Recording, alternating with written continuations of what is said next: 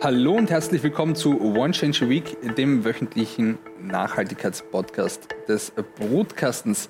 Ja, wir haben das steirische Startup Goldblatt und Stefan Wiesenhofer heute zu Gast, der sich auf vegane Delikatessen spezialisiert hat. Hallo, Servus Stefan, freut mich, dass du hier bist. Hallo. Ja, und einer darf natürlich nicht fehlen, das ist auch unser Nachhaltigkeitsexperte Markus Linder. Hallo, freut mich wieder mit dabei zu sein. Ja, wir wollen natürlich äh, die Gründergeschichte heute auch ein wenig beleuchten. Äh, Stefan, ihr seid ja noch ein sehr, sehr junges Startup, äh, im Frühjahr 2021 gegründet, aber mittlerweile in 150 Verkaufsstellen in Österreich erhältlich. Das ist ja schon ein ziemlicher Erfolg in dieser sehr kurzen Zeit. Äh, was uns jetzt aber interessieren würde, wie bist du auf diese Idee gekommen mit diesen veganen Aufstrichen? Ja, das freut uns natürlich, dieser Erfolg wahnsinnig. Und äh, es ist ja immer so, man ist oft auf der Suche nach dieser Idee, mit der man äh, dann ein Unternehmen starten kann. Und bei uns äh, drei war das so, dass wir seit äh, einigen Jahren eben selbst vegan leben und äh, solche Produkte am Markt vermisst haben. Ja? Es, es, gibt natürlich viele Aufstriche, ganz klassische Gemüseaufstriche, Tomate, Paprika, Linse, Curry, aber jeder von uns äh, hat drei hat quasi etwas vermisst. Ja. Bei der äh, Mel war das eher was als Hamburgerin, äh, etwas Fischiges. Äh, beim Matt war es ähm, äh, auch, sage ich mal, diese, diese, dieser Eiersalat. Und bei mir war es eben so, wie jetzt auch da, das Schwein gehabt im Bild ist, die, die Bradelfetten, die uns quasi in die, vom Geschmack her in der Kindheitserinnerungen geweckt hat, wenn man einfach denkt, wenn bei der, bei der Oma am Sonntag der Schweinsbraten äh, äh, gemacht wird und, und man dann am Abend dann ein leckeres Bradelfettenbrot haben kann. Äh, das, das war schon was Besonderes damals. Und äh, wir haben dann einfach gedacht, das muss doch auch vegan irgendwie gehen und geben. Eben aber mit äh, gewissen Restriktionen, dass wir sagen, es muss Bio sein, es, die Produkte sollen ohne Palmöl auskommen, äh, wegen dem Regenwald-Thematik hauptsächlich. Äh, es sollen keine Zusatzstoffe drinnen sein. Ich möchte keine Hormone drinnen haben im Essen. Ich möchte keine Antibiotika drinnen haben. Und wir wollen einfach etwas sehr, sehr Hochwertiges äh, zum Essen haben, das was nicht einfach äh, ein bloßer Aufstrich oder Pastete ist, sondern die man auch zu einem guten Glas Sekt oder, oder Wein äh, seinen Gästen kredenzen kann. Ja. Und schlussendlich haben wir dann gesagt, ja, nehmen wir das selbst in die Hand, das Ganze. Mhm, mhm. und dann habt ihr quasi auch äh, dieses äh, Unternehmen gegründet. Äh, mit euren Aufstrichen, äh, ihr seid da eher in der Richtung Delikatesse angesiedelt, oder? Also ihr macht ja schon etwas ja, qualitativ Hochwertiges. Genau, also ich glaube, wir haben da sehr, sehr hohe Latte äh, hingelegt mit unseren Produkten. Und äh, wir haben ja aufgrund äh, des Verkaufserfolgs, den wir in den letzten Monaten hatten, äh, aber auch natürlich, wo wir auf den Messen tausenden Menschen begegnet sind und diese, einfach diese Freude in den Augen sehen konnten, wenn die unsere Produkte wieder probieren. Äh, und, und wo man richtig merkt, die Augen werden groß und, und sie fühlen sich genauso wieder äh, an gewisse positive Momente im Leben erinnert, die, die sie sehr lange jetzt vermisst haben. Mhm, mh. Und ich sage mal, sehr an die Finger gespielt hat uns da einfach, dass, der Matthias ein gelernter Koch ist und ähm, eben schon quasi diese ganze Grunderfahrung mitgebracht hat. Äh, er, er war ja auch in der, in der sage ich mal, gehobenen Gastronomie unterwegs. Mhm, mhm. also hier eine Menge äh, Know-how, das da auch zusammenkommt im Startup. Ist immer schön, wenn man das sieht, wie sich natürlich auch diese Teams zusammensetzen. Markus, äh, wir sprechen heute über pflanzliche Ernährung. Das ist ja auch wirklich ein Trend, der sich hier auch abzeichnet. Welchen Impact hat pflanzliche Ernährung? Ja, es ist ein Trend, der extrem wichtig ist, weil ähm, die Ernährung hat einen riesen Impact auf äh, das Thema Nachhaltigkeit. Das zum Beispiel unsere Ernährung ist verantwortlich für 26 bis 33 Prozent der globalen Treibhausgasemissionen. Und ähm, ein sehr großer Anteil dieser, dieser, dieser Emissionen, und zwar mehr als die Hälfte, basiert eigentlich aufgrund von äh, der Verarbeitung, Produktion von tierischen Produkten, wie Fleisch, wie Milch und so weiter.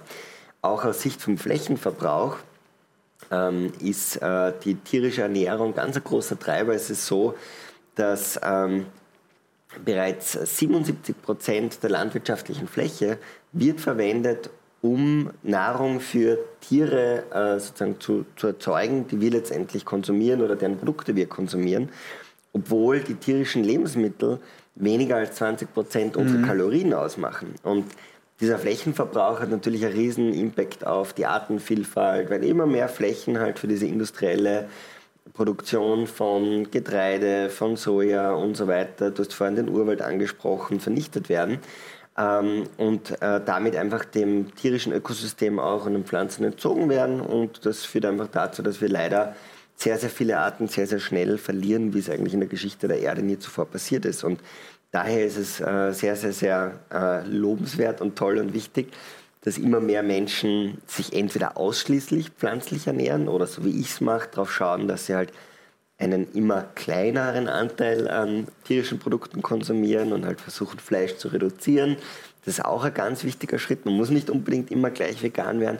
Und für solche Menschen ist es natürlich absolut cool, wenn es da Angebote wie Goldblatt gibt, ähm, die halt doch irgendwie das, was wir über so viele Jahre gelernt haben und als Teil unserer Identität irgendwie fühlen, diesen Geschmack, ähm, ja, uns da sozusagen die Möglichkeit geben, das auch zu konsumieren. Und das ist cool, dass ihr da so tolle Pionierarbeit leistet und freue mich, dass ihr da heute bei uns zu Gast seid und ein bisschen mehr dazu erzählt. Noch besser wäre es natürlich, äh, wenn der Stefan heute direkt hier zu Gast ist, weil wir verkosten ja auch manchmal. Genau.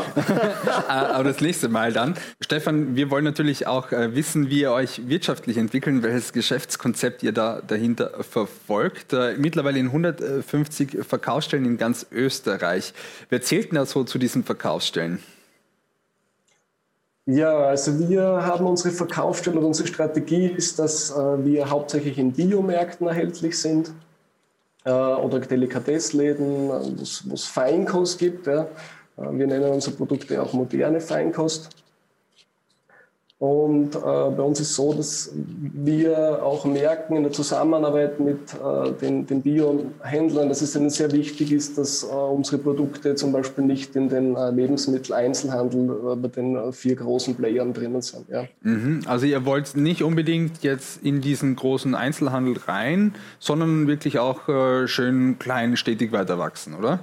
Ja, wir, wir haben, einfach immer das äh, Qualität vor Quantität und äh, so wie wir immer hohe Qualitätsmaßstäbe an die Produkte äh, legen, äh, können wir uns das momentan nicht vorstellen, dass wir im, im äh, Einzelhandel äh, sind, wo man quasi mehr mit Masse einfach erfolgreich mhm. ist und günstige Produkte hat. Und man muss ja sagen, da gibt es ja auch genug, äh, sag ich mal, große Industrieplayer, die da was auf den Markt bringen. Mhm, also ihr wollt wirklich hier diese Nische besetzen in diesem sehr hochqualitativen Feld äh, mit Delikatessen. Äh, geht ihr in die Gastronomie auch rein oder habt ihr das eventuell auch vor? Genau, also wir sind schon auch äh, zum Beispiel im, im Ischgl, am Rest Bergrestaurant Alpenhaus drinnen. Wir haben auch in, in Deutschland bereits äh, äh einen Gastrobetrieb. Wir sind in, in Graz natürlich, das freut uns ganz sehr, bei der Firma Frankovic Delikatessen erhältlich mit drei Aufstrichen. Mhm. Ja, also es wächst und wächst und wir können ja sehr dankbar sein oder wir sind sehr dankbar, dass äh, wenn wir mit jemandem in Kontakt kommen, das Interesse sehr groß ist und, und auch die äh, Bestellrate, wenn die Produkte verkostet worden sind, entsprechend hoch ist. Mhm. Also darum auch dieses sehr schnelle Wachstum und, und ich nur sagen, wir haben jetzt da Österreich zum, zum großen Teil äh, abgedeckt, ja, wo, wo man zum Beispiel in Städte ist mit über 10.000 Einwohnern. Mhm. Und ihr expandiert auch nach Deutschland, da kommen wir dann gleich zu sprechen.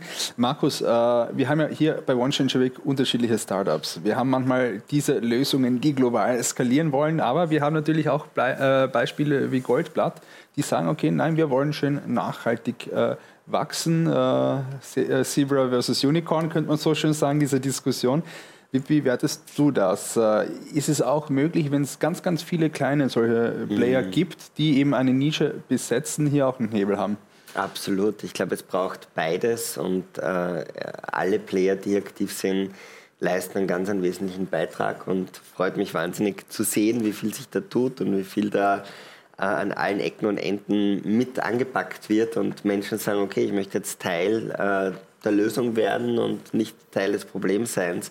Und ähm, ja, da gibt es die verschiedenen Zielgruppen, die sich von verschiedenen Themen angesprochen fühlen und die verschiedenen Ansätze. Und das ist total eine Entscheidung, die, glaube ich, ähm, ich nachvollziehen kann und respektieren kann, wenn, wenn man da sagt, bewusst, na, man möchte jetzt nicht in den großen LEH rein, sondern wirklich ähm, über die, die, die Biomärkte das entsprechend ähm, vertreiben. Und da spricht ja dann trotzdem auch nichts dagegen, dass ihr das weiter skaliert und internationalisiert, Deutschland mehr ähm, sozusagen größeren Fußabdruck kriegt. Ich glaube, das eine schließt das andere nicht unbedingt aus. Mhm. Man kann ja trotzdem dann äh, mit den Biomärkten entsprechend auch potenziell europaweit wachsen. Also ich würde jetzt gar nicht euch da so in die Ecke stellen wollen und zu sagen, ja, ihr wollt oder werdet jetzt für immer klein und lokal bleiben, sondern da kann sich ja durchaus noch einiges entwickeln, glaube ich. Und es ist ja cool zu sehen, dass ihr jetzt schon in Deutschland seid, so kurz nach der Gründung.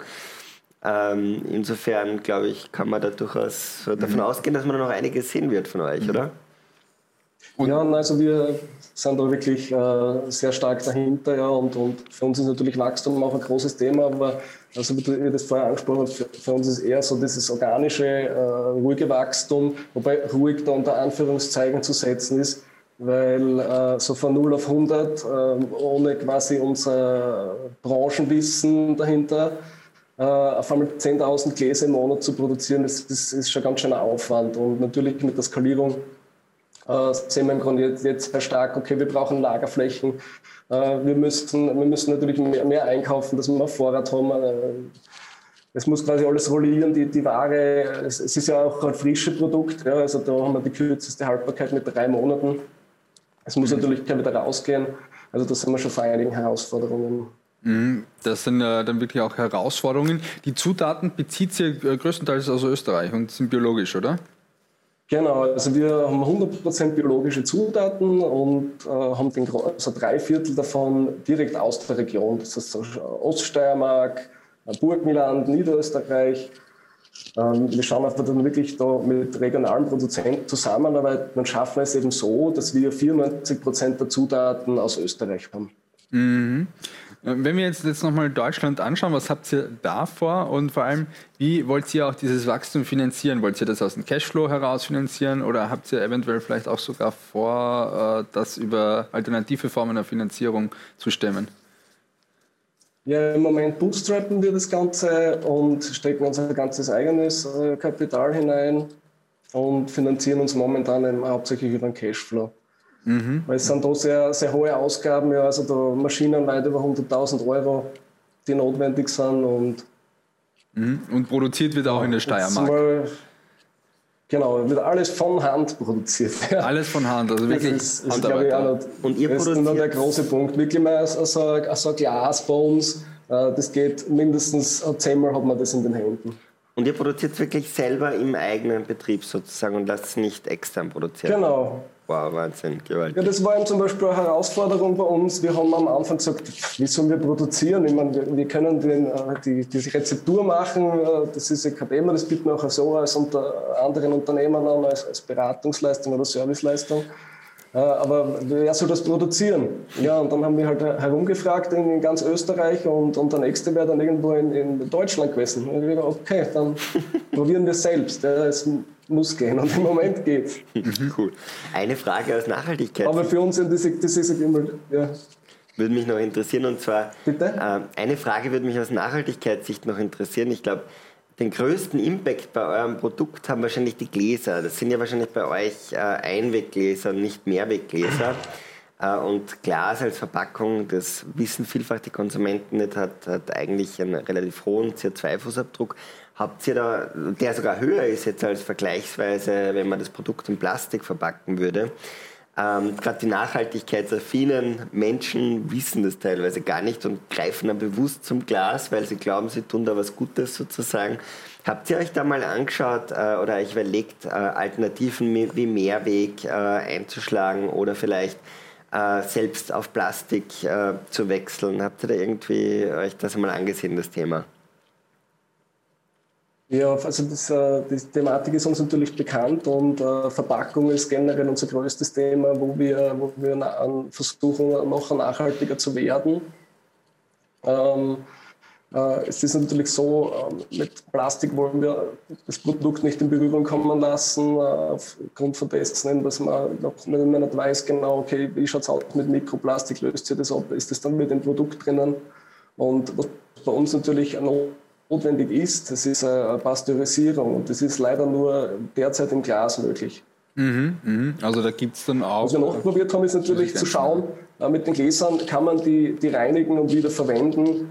Äh, aber da ist, da ist leider, äh, haben wir da niemanden gefunden in der Nähe, der was uns das machen könnte. Weil es wäre immer ein gewisser logistischer Aufwand, das dann hin und her zu führen. Dann, wie kriegt man natürlich die Gläser wieder zurück? Ja. Was wir haben, diese Thematik probieren anzugehen, ist, dass man gewisse Upcycling-Ideen einfach aus diesen Gläsern noch was raus. Weil sie sind ja auch äh, nach dem Ablösen, das kann man ganz einfach in, mit einer Lauge die Etikette lösen, äh, sind, sind, die Gläser noch immer schön und, und füllen sie daheim etwas rein. Ja. Mhm, mh. Also da gibt es auch äh, Ideen, wie man äh, damit umgeht, aber natürlich generell für viele Firmen, Markus, ein Problem, oder? Also Klar, also da seid ihr beim besten Willen nicht allein und man muss ja auch sagen, äh, dass bei den Kunden da einfach teilweise noch die, die Awareness kreiert werden muss, wo die Kunden eben erst Bewusstsein entwickeln müssen. Ja, Glas, Einwegglas hat den höchsten Impact. Äh, und ja, wo ich bei dir bin, dass es nicht trivial ist, weil natürlich bei einer Milch, wo ich als Konsument das Produkt jeden Tag kaufe, da kann ich relativ leicht noch diesen Mehrwegkreislauf ähm, jetzt da quasi bereitstellen. Aber jetzt beim Produkt wie dem euren, wo über Delikatessenladen verkauft wird, wo vielleicht, weiß nicht, 50 Prozent der Leute nur alle paar Monate mal reingeht, ist es wahrscheinlich unrealistisch äh, zu glauben, dass man da dann einen Mehrwegprozess wirklich erfolgreich einführen kann. Insofern verstehe ich, dass ihr da natürlich in einem spannenden ja, Spannungsverhältnis steht da damit und das nicht so trivial ist. Äh, aber finde ich immer spannend äh, zu diskutieren, ob da jemand schon vielleicht eine spannende Lösung gefunden hat. Ja, da sind wir natürlich immer auf der Suche, auch bei One Change a Week und äh, den Startups, die wir hier auch einladen. Äh, Stefan, eine Frage an dich. Was habt ihr 2022 jetzt noch so vor? Was steht bei euch in der Pipeline? Habt ihr eventuell vielleicht auch neue Aufstriche äh, in Planung oder was tut sich da bei euch? Ja, also wie äh, wir haben ja immer unser Goldplatzl am Sonntagsberg in Bad Waltersdorf als, als neue Produktionsstätte, die eben ab April oder im April auch als Verkaufsstelle geöffnet werden soll. Und was ganz Besonderes, was in den äh, letzten Tagen ja in den Medien dann geleakt worden ist, das ist unser quasi veganer Heuriger. Also wir möchten da im Sommer kalte Speisen äh, neu interpretiert anbieten, eben aber auch alles in vegan natürlich äh, biologische Speisen. Und ja, es soll einfach, wenn man den Platz dann sieht, mit, mit dieser Aussicht über ganz Bad Waltersdorf, äh, einfach ein besonderes Platz sein, wo man, wo man eben nachhaltig äh, mit maximalen Tierwohl, nenne ich das jetzt, oder, oder ohne Tiere zu verletzen, äh, sein, seine vegane Brettli außen genießen kann. Ja. Das klingt großartig. Der Frühling steht super. nämlich äh, vor der Tür und die heurigen Saison mhm. auch, wenn man hier Impact haben will beim heurigen Besuch. Und da gibt es dann hoffentlich auch Bio-Wein, oder? Natürlich, bio-vegane Weine. Super, ah, bio-vegane Weine. Ich glaube, wir sollten mal einen Ausflug ja, dorthin genau, machen. Ja, genau, da machen wir einen Ausflug. ja, Stefan, ja, danke vielmals. Fall, gerne. Äh, wir haben jetzt noch zwei abschließende Fragen äh, bei One Change Week und die äh, stellt immer der Markus. Bitte, Markus. Yours. Genau, unsere Frage ist, äh, was gibt es denn jetzt abgesehen von der veganen Ernährung so in deinem Alltag, was du schon tust, um noch ein Stück nachhaltiger unterwegs zu sein, um einen Beitrag zu leisten zur Eindämmung der Klimakrise, des Artensterbens. Und auf der anderen Seite, was gibt es bei dir, wo noch Luft nach oben ist, wo du theoretisch noch mehr tun könntest, aber ja, wo es halt noch nicht so, äh, wo du nicht so weit bist sozusagen? Oh ja, wird es langsam schwierig, ja? wenn man die, die Hackschnitzelheizung hat, das Elektroauto, die Solarspeicher, äh, die äh, Photovoltaik äh, drauf, dann äh, vegan lebt auch noch. Äh, Plastik ist sicher ein Riesenthema, wo ich sage, da müssen wir vermeiden. Also das ist einfach beim, beim Einkauf im, im Supermarkt viel zu viel neu in Plastik verpackt. Ja, aber ist natürlich ein Riesenlebensmittel, ein Sicherheitsthema auch. Aber da könnte man auf jeden Fall äh, ansetzen. Gerade wenn ich sehe, wie in Amerika drüben äh, die Supermärkte aussehen, man geht rein und man hat frische Regale, die einfach nur mit Pflanzen voll sind, ja, mit, mit so vielen, die man auch nicht einmal noch kannte vorher. Und da äh, öffnen sich einfach ganz neue Geschmackswelten. Mhm. Aber da bist du wirklich schon sehr, sehr weit fortgeschritten auf deinem Weg. Das klingt zumindest, als würdest du da wirklich in deinem Alltag schon sehr, sehr viel tun. Äh, echt cool. Äh, darf dich natürlich auch an dieser Stelle herzlich einladen, dass du Mitglied von unserem Team Brutkasten auf Inoko wirst. Inoko ist eine App, die äh, es dir ermöglicht, deine Lebensmitteleinkäufe, den Kassenzettel zu scannen bei Biller, Sparhofer und Co. Und da kannst du dann sehen, wie ist der CO2-Fußabdruck von den Produkten, wie schneiden die aus Tierwohlsicht ab, bei dir nicht natürlich, wenn du vegan lebst, ähm, aber wie, wie schneiden die auch aus Gesundheitssicht und aus Umweltsicht ab und wo du auch an spannenden Challenges daran teilnehmen kannst, wo du eben auch nachhaltige Produkte kennenlernen kannst, belohnt wirst mit Cashback-Vouchern für diese Produkte. Und ja, wo ich mich sehr freuen würde, wenn du uns da ein bisschen unterstützt, weil wir haben total gern Vegane wie dich da mit an Bord, weil die äh, heben dann immer unseren Beitrag oder lassen unsere Statistik dann immer viel besser ausschauen. Definitiv und äh, man hat natürlich ja, auch eine Menge äh, Gamification auch. Genau. Ja, Stefan, äh, danke genau, vielmals, genau, dass du deine äh, Ideen uns hier auch heute präsentiert hast, vor allem wie ihr auch weiter wachsen wollt. Äh, nachhaltiges Wachstum, man muss nicht immer skalieren, das nehmen wir heute mit, so in diesem globalen Maß, sondern kann auch schön regional und nachhaltig wachsen und äh, auch spannende Projekte am Laufen wie dem äh, veganen Heurigen. Also vielleicht treibst du uns ja wirklich mal in die Steiermark. Auf jeden Fall. Äh, in diesem Sinne, danke vielmals auch an dich, Markus, äh, für deine Insights äh, zu diesem äh, Thema. Danke. Und ich danke euch fürs Zusehen. Seid das nächste Mal wieder mit dabei bei One Change a Week.